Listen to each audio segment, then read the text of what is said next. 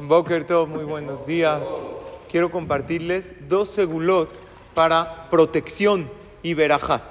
La primera dice en el Tikunea Zohar, toda persona que contesta Amén Yeheshemer Rabbam Mebaraj del Kadish con concentración, Nitzol Meheble Mashiach, se salva de todos los sufrimientos previos a la llegada del Mashiach, que al parecer estamos viviendo en el mundo hoy en día.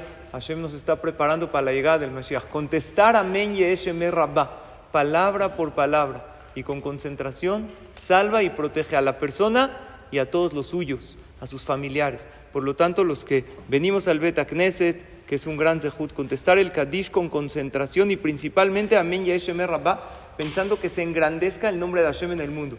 Y los que dicen Kadish, que digan esta parte de Amén Yahshemeh Rabbah con mucha concentración para protección y verajá. También otra cosa, yo les pregunto, cuando una persona sale de su casa, entra a su casa, a su oficina, ¿es obligatorio besar la mezuzá?